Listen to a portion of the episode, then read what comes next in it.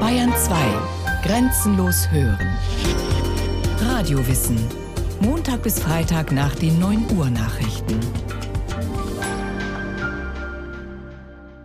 Volkslieder, Märchen aus uralten Zeiten sagen, der Zauber der Volkspoesie, der so mächtig auf die deutschen Romantiker gewirkt hatte, zog auch noch Heine in seinen Bann.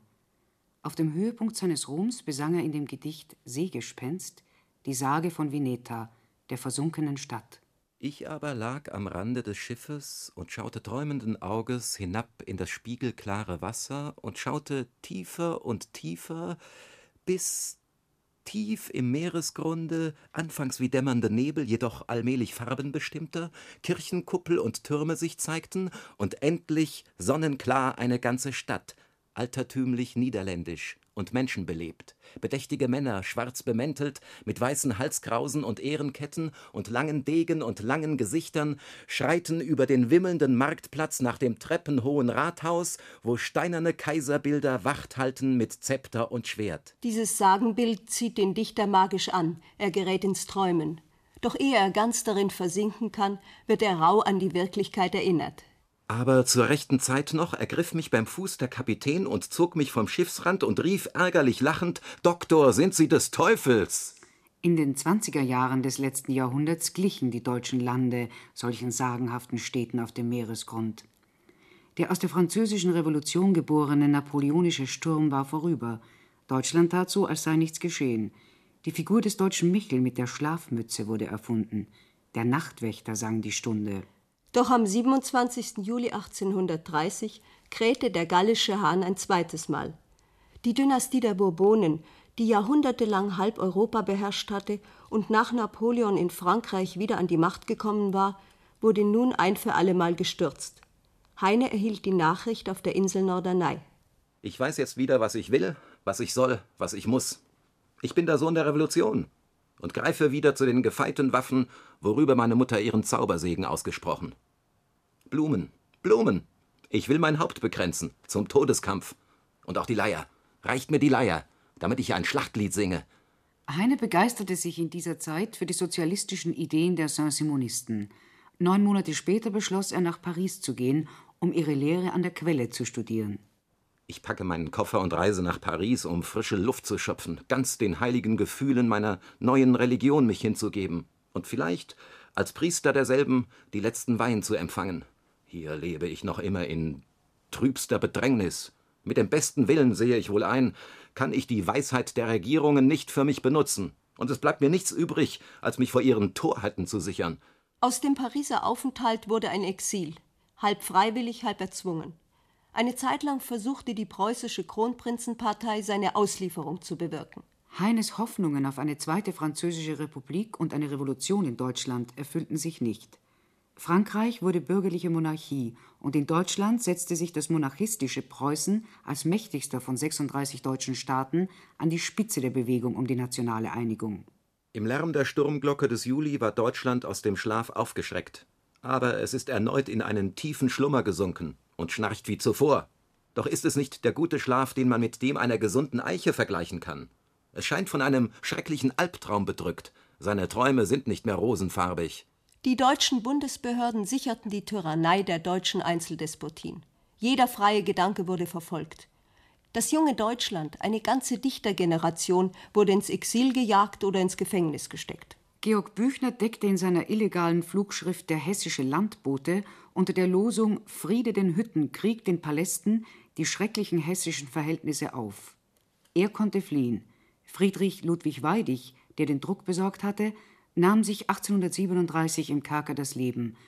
Heinrich Heine schrieb in Paris das Gedicht Nachtgedanken. Denke ich an Deutschland in der Nacht, dann bin ich um den Schlaf gebracht. Ich kann nicht mehr die Augen schließen und meine heißen Tränen fließen. Nach 13 Jahren Exil macht er sich im Herbst 1843 auf, seine alte Mutter in Hamburg zu besuchen. Die literarische Frucht dieser Reise heißt Deutschland, ein Wintermärchen. Im traurigen Monat November war's. Die Tage wurden trüber, der Wind riss von den Bäumen das Laub. Da reiste ich nach Deutschland hinüber. Und als ich an die Grenze kam, da fühlte ich ein stärkeres Klopfen in meiner Brust. Ich glaube sogar, die Augen begunnen zu tropfen. Und als ich die deutsche Sprache vernahm, da ward mir seltsam zumute. Ich meinte nicht anders, als ob das Herz recht angenehm verblute. In Heines Wintermärchen geht keine Sonne strahlend über glitzernden Ebenen auf. Vergebens wartet man auf eine weiße Weihnacht. Heines Winter ist ein deutscher Herbst, der nicht enden will. Die Tage sind dunkel und gehen früh zu Ende. Fast ist dieses Wintermärchen ein Nachtmärchen. Aber der träumerische Reisende, der unterwegs immer wieder in Schlaf verfällt, sieht in seinen wachen Momenten die schmutzige Wirklichkeit umso schärfer. Ein Spätherbstmorgen feucht und grau im Schlamme keuchte der Wagen, doch trotz des schlechten Wetters und Wegs durchströmte mich süßes Behagen. Das ist ja meine Heimatluft, die glühende Wange empfand es, und dieser Landstraßenkot, er ist der Dreck meines Vaterlandes. Heinrich Heine stammt aus der literarischen Schule der Romantik. Er selbst hat sie in der Schrift Die romantische Schule in Deutschland in ihrer Pracht und Verkommenheit beschrieben. 1843 verglimmte ihr poetisches Feuer. Ein geistloser Apparat von Rittergestalten, Schäferspielen, Zweikämpfen, alten Trachten, Turnierrossen, Burgfrauen, ehrsamen Zunftmeistern, Zwergen, Knappen und Schlosskapellen beherrschte die literarische Szene. Heine meinte, das deutsche Mittelalter liegt nicht vermodert im Grabe, es wird vielmehr von einem bösen Gespenste belebt und tritt am hellen, lichten Tage in unsere Mitte und saugt uns das rote Leben aus der Brust. Heine war ein Romantiker, der nicht auf die Zukunft verzichten wollte. Die Begeisterung, die ihn den Exilanten packt, als er die deutsche Sprache wieder hört, belebt alte Hoffnungen, gilt aber einer neuen Zeit. Ein neues Lied, ein besseres Lied, o oh Freunde, will ich euch dichten. Wir wollen hier auf Erden schon das Himmelreich errichten. Wir wollen auf Erden glücklich sein und wollen nicht mehr darben. Verschlemmen soll nicht der faule Bauch, was fleißige Hände erwarben. Es wächst hienieden Brot genug für alle Menschenkinder. Auch Rosen und Myrten, Schönheit und Lust und Zuckererbsen nicht minder. Ja, Zuckererbsen für jedermann, sobald die Schoten platzen. Den Himmel überlassen wir den Engeln und den Spatzen. Heine träumt mit offenen Augen und sieht dabei, wie preußische Zöllner sein Gepäck durchwühlen. Beschnüffelten alles, kramten herum, in Hemden, Hosen, Schnupftüchern. Sie suchten nach Spitzen, nach Bijouterien, auch nach verbotenen Büchern. Die Rheinlande waren beim Wiener Kongress preußisch geworden, ebenso Westfalen und das halbe Sachsen. Der preußische Zollverein umspannte immer neue deutsche Gebiete. In Aachen sieht der Reisende wieder preußisches Militär. Es hat sich nicht sehr verändert. Nur den Reitern hat Friedrich Wilhelm IV. eine neue Uniform verpasst. Nicht übel gefiel mir das neue Kostüm der Reuter, das muss ich loben. Besonders die Pickelhaube, den Helm mit der stählernen Spitze nach oben. Das mahnt an das Mittelalter so schön, an Edelknechte und Knappen, die in dem Herzen getragen die Treu und auf dem Hintern ein Wappen. Unter der Fahne der deutschen Einheit machte Preußen gegen Frankreich ein Recht auf Elsass-Lothringen geltend. Der Hilfsgerichtsschreiber Nikolaus Becker hatte seine famose Wacht am Rhein geschrieben und den gesamten Rhein für Deutschland reklamiert. Die letzten zwei Strophen dieses Werks sollen hier genügen. Solang die Flosse hebet, ein Fisch auf seinem Grund, solang ein Lied noch lebet in seiner Sänger Mund, sie sollen ihn nicht haben, den freien deutschen Rhein, bis seine Flut begraben, des letzten Manns Gebein. Der Dichter der Lorelei braucht den Rhein nicht mit deutscher Gloriole zu umgeben. Im stillen Mondenschein hält er vertrauliche Zwiesprache mit ihm. Sei mir gegrüßt, mein Vater Rhein. Wie ist es dir ergangen? Ich habe oft an dich gedacht, mit Sehnsucht und Verlangen. So sprach ich da. Da hört ich im Wasser tief gar seltsam grämliche Töne, wie Hüsteln eines alten Manns, ein Brümmeln und weiches Gestöhne. Willkommen, mein Junge, das ist mir lieb, dass du mich nicht vergessen. Seit dreizehn Jahren sah ich dich nicht, mir ging es schlecht unterdessen. Zu Biberich habe ich Steine verschluckt, wahrhaftig, sie schmeckten nicht lecker, doch schwerer liegen im Magen mir die Verse von Niklas Becker. 1841 hatte der hessische Minister Thiel bei Biebrich 103 steinbeladene Schiffe im Rhein versenken lassen, um einen Verkehrskonflikt mit Nassau auf seine Weise zu lösen. Heine hasste das Gezänk zwischen den deutschen Kleinstaaten. Er wollte die deutsche Einheit, aber er wollte sie nicht um jeden Preis. Die steinernen Häuser schauten mich an, als wollten sie mir berichten Legenden aus altverschollener Zeit, der heiligen Stadt Köln Geschichten. Ja, hier hat einst die Klerisei ihr frommes Wesen getrieben. Hier haben die Dunkelmänner geherrscht, die Ulrich von Hutten beschrieben. Der Kokon des Mittelalters ward hier getanzt von Nonnen und Mönchen. Hier schrieb Hochstraten, der Menzel von Köln, die giftigen Denunziationchen. Die Flamme des Scheiterhaufens hat hier Bücher und Menschen verschlungen. Die Glocken wurden geläutet dabei und Kyrie eleison gesungen. Heine entwirft ein kritisches Bild des oft verklärten deutschen Mittelalters. Anfang des 16. Jahrhunderts hatte der getaufte Jude Johann Pfefferkorn den Kaiser um das Mandat ersucht, die heiligen Schriften der Juden zu vernichten. Eine mächtige Gruppe Kölner Theologen hatte ihn dabei unterstützt. In einer berühmten satirischen Schrift, teilweise aus der Feder des Humanisten Ulrich von Hutten, wurden sie die Dunkelmänner genannt. Einer von ihnen war der päpstliche Inquisitor Jakob van Hoogstraten. Heine vergleicht ihn mit einem Inquisitor des 19. Jahrhunderts, dem Kritiker und Literaturhistoriker Wolfgang Menzel. Menzels denunziatorische Angriffe auf die Schriftsteller des jungen Deutschland hatten ein Verbot dieser Dichterschule bewirkt. 1832 wurden ihre Bücher auf dem Wartburgfest verbrannt. Bücherverbrennung, ein Brauch des fortdauernden Mittelalters.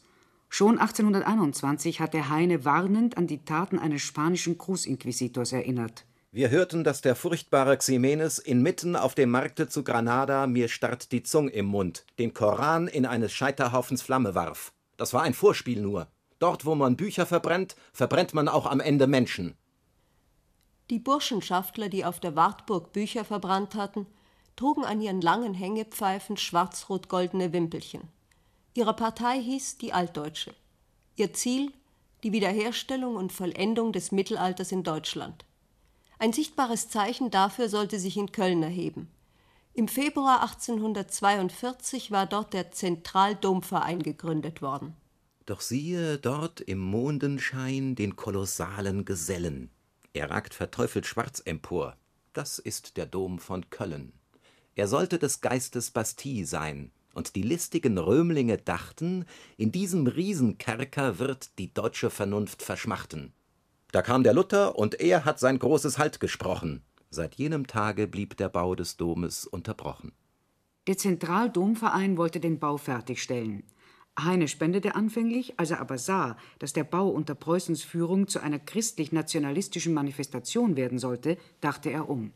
Auch Heine war von der deutschen Vergangenheit mächtig angezogen. Aber was ihn daran faszinierte, war nicht der feudale Staat, sondern die Märchen und Sagen des Mittelalters. Ein feuchter Wind, ein kahles Land, die Chaise wackelt im Schlamme. Doch singt es und klingt es in meinem Gemüt, Sonne, du klagende Flamme. Das ist der Schlussreim des alten Lieds, das oft meine Amme gesungen. Sonne, du klagende Flamme, das hat wie Waldhornruf geklungen.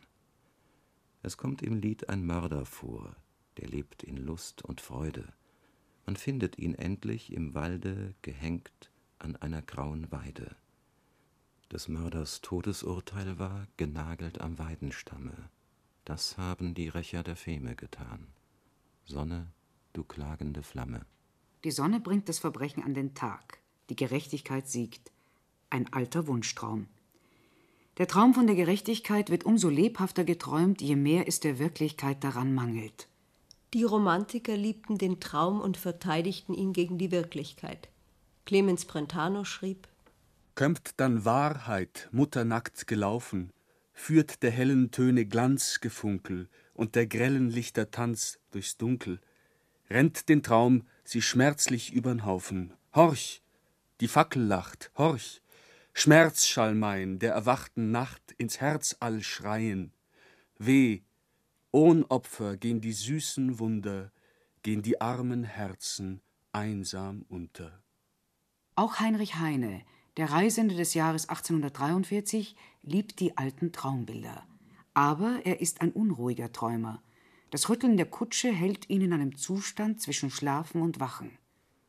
Mit stockendem Atem horchte ich hin, wenn die Alte ernster und leiser zu sprechen begann und vom Rotbart sprach, von unserem heimlichen Kaiser. Sie hat mir versichert, er sei nicht tot, wie da glauben die Gelehrten. Er hause versteckt in einem Berg mit seinen Waffengefährten. Küffhäuser ist der Berg genannt, und drinnen ist eine Höhle. Die Ampeln erhellen so geisterhaft die hochgewölbten Säle. Im Zentrum von Heines Wintermärchen steht die deutsche Kaisersage, die sich um den Küffhäuser, einen Berg in Thüringen, rankt. Der historische Kaiser dieser Sage ist Friedrich II. von Hohenstaufen, den das Volk bald nach seinem Tod mit seinem Großvater, Friedrich Barbarossa, dem Rotbart, identifizierte. Friedrich II. hatte in der ersten Hälfte des 13. Jahrhunderts versucht, von Sizilien aus noch einmal ein römisches Kaiserimperium zu errichten, scheiterte jedoch an der katholischen Kirche und an den oberitalienischen Städten.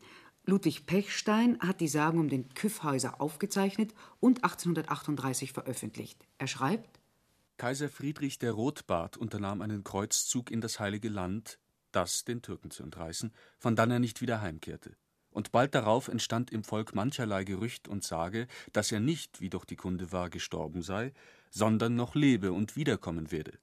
So wurde gesagt, er sei in einen Berg verzückt und gebannt.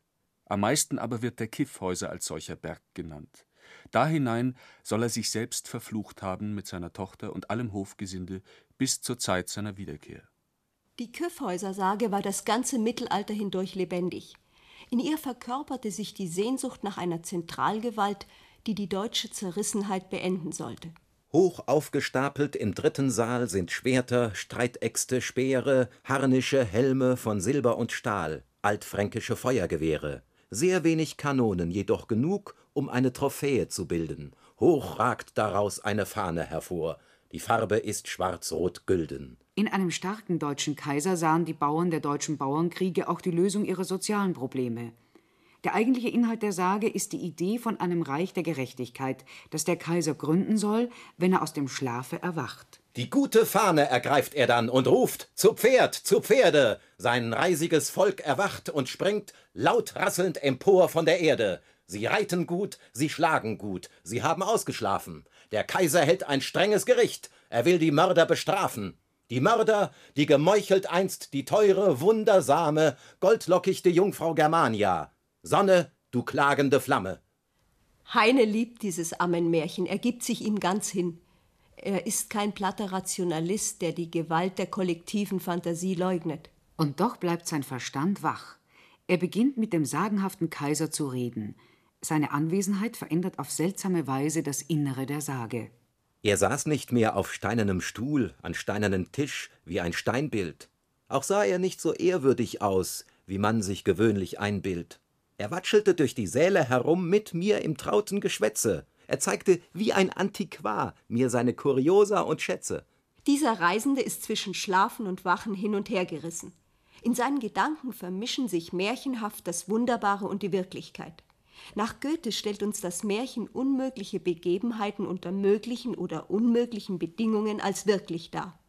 Das Stoßen des Wagens weckte mich auf, doch sanken die Augenlider bald wieder zu, und ich entschlief und träumte vom Rotbart wieder, ging wieder schwatzend mit ihm herum durch alle die hallenden Säle, er frug mich dies, er frug mich das, verlangte, dass ich erzähle.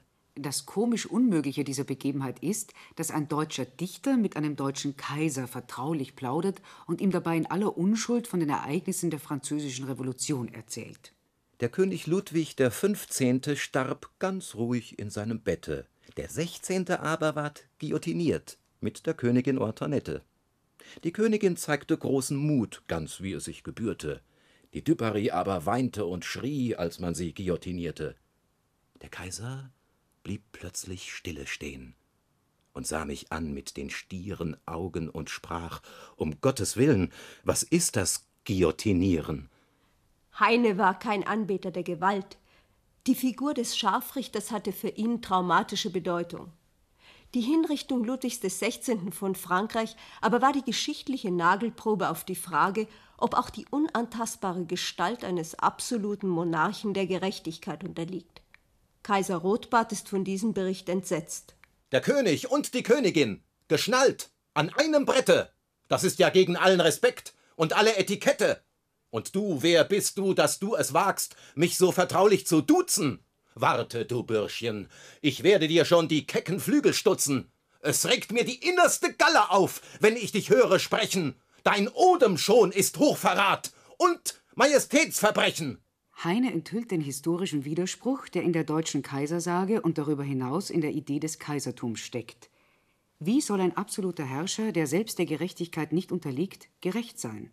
Der Traum zerbricht und Heine spricht seine geheimsten Gedanken aus. Herr Rotbart, rief ich laut, du bist ein altes Fabelwesen. Geh, leg dich schlafen.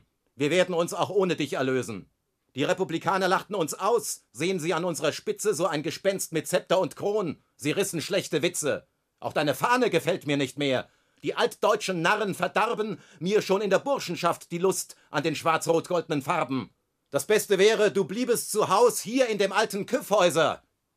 Bedenke ich die Sache ganz genau, so brauchen wir gar keinen Kaiser. Von einer Wiedererrichtung des Heiligen Römischen Reiches deutscher Nation, von einem neuen Reich, war nichts zu erwarten. Ein vereintes Deutschland unter einem preußischen Kaiser würde Zensur, Unterdrückung und in diesem Zeichen einen Raubkrieg gegen Frankreich um Elsass-Lothringen bedeuten. In seinem Vorwort zum Wintermärchen schrieb Heine: Was ich mit Leidwesen voraussehe, das ist das Zeter jener Pharisäer der Nationalität, die jetzt mit den Sympathien der Regierungen Hand in Hand gehen, auch die volle Liebe und Hochachtung der Zensur genießen und in der Tagespresse den Ton angeben können wo es gilt, jene Gegner zu befehden, die auch zugleich die Gegner ihrer allerhöchsten Herrschaften sind. Wir sind im Herzen gewappnet gegen das Missfallen dieser heldenmütigen Lakaien in schwarz-rot-goldner Livree. Ich höre schon ihre Bierstimmen. Du lästerst sogar unsere Farben, Verächter des Vaterlands, Freund der Franzosen, denen du den freien Rhein abtreten willst. Beruhigt euch. Ich werde eure Farben achten und ehren, wenn sie es verdienen wenn sie nicht mehr eine müßige oder knechtische Spielerei sind. Pflanzt die schwarz-rot-goldene Fahne auf die Höhe des deutschen Gedankens. Macht sie zur Standarte des freien Menschentums. Und ich will mein bestes Herzblut für sie hingeben. Heine schätzte die Entwicklung in Europa realistisch ein. Seine schlimmen Erwartungen sollten sich bestätigen. Deutschland wurde tatsächlich unter einem preußischen Kaiser in einem Krieg gegen Frankreich vereint, in einem Reich, das alles andere als ein Reich der Gerechtigkeit war. Deutschland ein Wintermärchen wurde im Jahre 1844 veröffentlicht und in Preußen sofort verboten. Gegen Heine wurde ein Haftbefehl erlassen. 1844 war das Jahr des Weberaufstandes im preußischen Schlesien. Auf illegalen Flugzetteln wurde Heines Gedicht Die schlesischen Weber verbreitet. Ein Fluch dem falschen Vaterlande, wo nur gedeihen Schmach und Schande, wo jede Blume früh geknickt, wo Fäulnis und Moder den Wurm erquickt, wir weben, wir weben. Das Schiffchen fliegt, der Webstuhl kracht, wir weben emsig Tag und Nacht. Altdeutschland, wir weben dein Leichentuch. Wir weben hinein den dreifachen Fluch. Wir weben, wir weben. Heine liebte Deutschland und litt an dieser Liebe.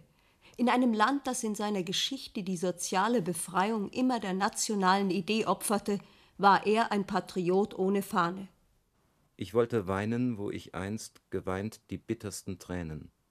Ich glaube, Vaterlandsliebe nennt man dies törichte Sehnen. Ich spreche nicht gern davon. Es ist nur eine Krankheit im Grunde. Verschämten Gemütes verberge ich stets dem Publikum meine Wunde. Fatal ist mir das Lumpenpack, das, um die Herzen zu rühren, den Patriotismus trägt zur Schau mit allen seinen Geschwüren. Auch die deutschen Nationalsozialisten, die Heines Werke bei der Bücherverbrennung 1933 vor dem Reichstag auf den Scheiterhaufen warfen, um sodann zur Verbrennung von sechs Millionen Menschen zu schreiten, gaben sich als deutsche Patrioten. Als sie abtraten, war das Deutsche Reich wieder in Trümmer gesunken.